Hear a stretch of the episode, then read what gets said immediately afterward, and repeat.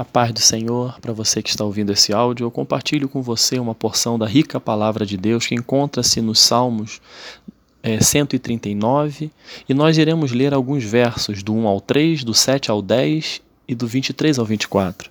Diz assim: Senhor, tu me sondas e me conheces. Sabes quando me assento e quando me levanto. De longe penetras os meus pensamentos. Esquadrinhas o meu andar e o meu deitar e conheces todos os meus caminhos. 7. Para onde me ausentarei do teu espírito, para onde fugirei da tua face? Se subo aos céus, lá estás. Se faço a minha cama no mais profundo abismo, lá estás também.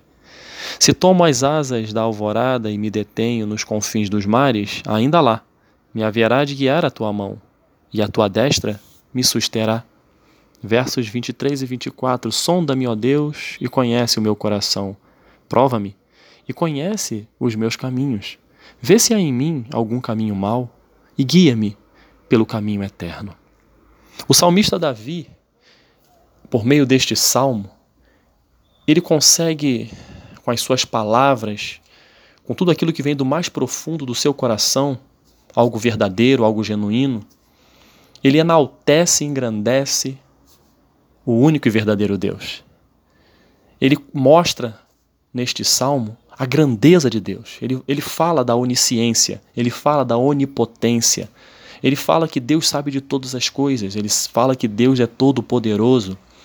Ele faz essa oração e a, a, a síntese deste salmo, na minha percepção, é que o salmista Davi ele mostra que a soberania de Deus o conduz a várias coisas conduz à certeza de vitória, conduz que a sua vida mostrando que ele não anda sozinho, que ele sempre tem a presença de Deus ao seu lado e que Deus tem sempre o melhor para a vida dele. De forma sintética, Davi consegue, com a sinceridade de coração e a fé, falar tudo isso. E o resumo de tudo isso, mais profundo, mais sintético ainda, é que Deus é soberano. E o título que Deus colocou no meu coração para tra tra trabalhar neste, neste dia com você que está ouvindo é: Não adianta fugir. O nosso dia a dia, as nossas lutas, as nossas dificuldades, muitas das vezes tentam imprimir em nossas vidas alguns conceitos errados. As dificuldades são grandes, as dúvidas são, são, são grandes também, e às vezes a gente acha que fugir dos problemas, fugir da realidade, Fugir daquilo que você está vivendo é, é a única e a melhor solução. E nós sabemos que isso se chama é, é procrastinar. É você colocar algo que você poderia fazer hoje, você vai ter que de qualquer forma se deparar com aquela realidade e fazer depois. E a gente acha que esse fugir resolve o problema. Tanto fugir do problema quanto fugir de Deus. Às vezes as pessoas sabem que estão fazendo algo errado, sabem que estão agindo de forma contrária àquilo que Deus determinou na Sua palavra. E a pessoa acha que fugindo, fugindo da palavra de Deus, fugindo dos conceitos, fugindo dos valores, fugindo da presença de Deus, deixando de orar, deixando de buscar a presença dele, que dessa forma nós estamos fugindo de Deus. Ou seja, Deus não vai me achar. Deus não vai me, se encontrar comigo. Deus não vai saber o que eu estou pensando, Deus não vai saber da forma que eu estou agindo. E esse texto que nós lemos nos mostra justamente isso. Não adianta. Não adianta fugir da realidade e não adianta fugir de Deus. Nós não conseguimos enganar a Deus. Deus sabe o que nós fazemos, Deus sabe o que nós pensamos. E quando nós lemos os, os três primeiros versos, diz: Senhor, tu me sondas e me conheces. O salmista está dizendo assim: Senhor, o Senhor sabe o que eu, o que eu penso, o Senhor sabe o que eu falo, o Senhor sabe o que eu faço, o Senhor me conhece. E o Senhor, pelo fato de me conhecer, não adianta que eu não conseguirei enganá-lo. O Senhor sabe quando eu me assento e quando eu me levanto. De longe penetras os meus pensamentos. Davi diz: não adianta, Deus sabe o que eu penso, Deus sabe o que eu faço. Essa é a soberania de Deus. Deus sabe de todas as coisas. A palavra de Deus diz que Ele sabe a quantidade de fios de cabelo que nós temos e Ele sabe quantas folhas caem de uma árvore, porque Deus é Deus, Ele é soberano. Ele não divide a glória dele com ninguém. E quando lemos o, o verso 3, esquadrinhas o meu andar e o meu deitar, e conhece todos os meus caminhos. Ele sabe quando eu estou deitado, pronto para dormir.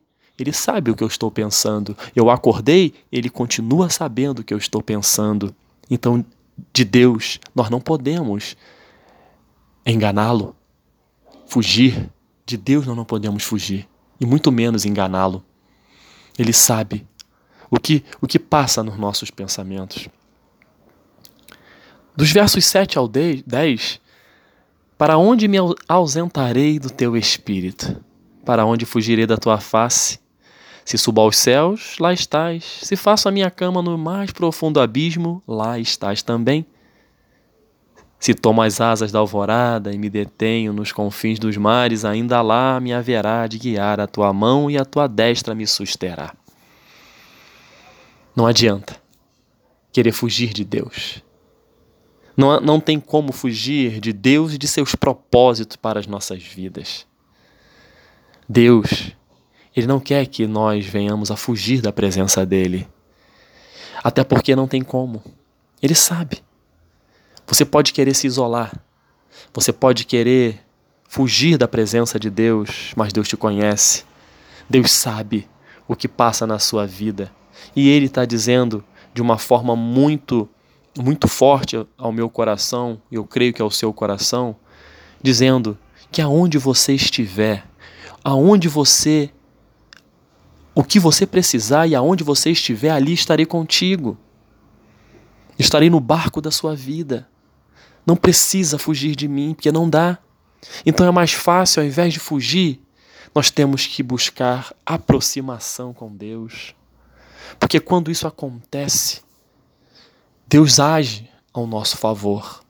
Você pode estar se perguntando, mas Deus sabe de todas as coisas, por que, que eu preciso falar com Ele? É porque Deus é um Deus de livre, que permite em nossas vidas o livre arbítrio.